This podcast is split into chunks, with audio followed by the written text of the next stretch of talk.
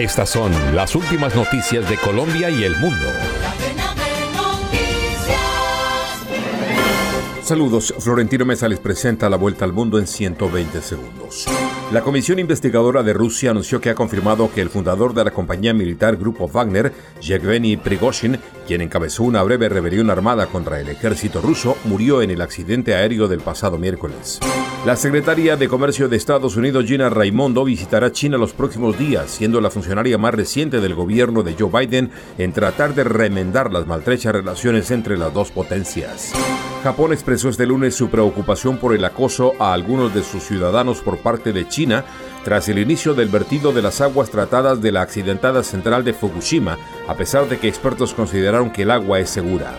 Siria acusó hoy a Israel de perpetrar un nuevo ataque con misiles contra el aeropuerto internacional de Alepo en el noroeste del país, que ha quedado fuera de servicio debido a los daños materiales causados por dicha acción. El presidente de Estados Unidos, Joe Biden, condenó el asesinato de tres afroamericanos por parte de un hombre blanco en Jacksonville, Florida, el pasado sábado y advirtió que en el país no hay sitio para el supremacismo blanco. La recta final de las precampañas presidenciales en México empieza esta semana para el oficialismo y la oposición con un resultado que parece previsible. Las elegidas de aquí al 6 de septiembre serán mujeres. La tormenta tropical Idalia se encontraba cerca de la costa de Cuba esta madrugada en una posible trayectoria para tocar tierra como huracán en el sur de Estados Unidos, indicó el Centro Nacional de Huracanes. El presidente colombiano Gustavo Petro se reunirá este lunes con su colega de Costa Rica, Rodrigo Chávez, en una visita oficial en la que tratarán asuntos migratorios, lucha contra las drogas, crisis climática, seguridad, cooperación y la Alianza del Pacífico.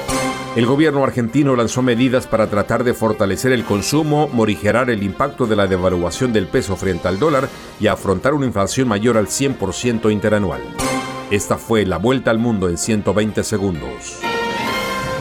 Las noticias de Colombia y el mundo llegan a El Espacio, el diario digital del pueblo colombiano. El Espacio, noticias, deportes, salud, entretenimiento, todo en un solo sitio www.elespacio.co, el diario digital del pueblo colombiano.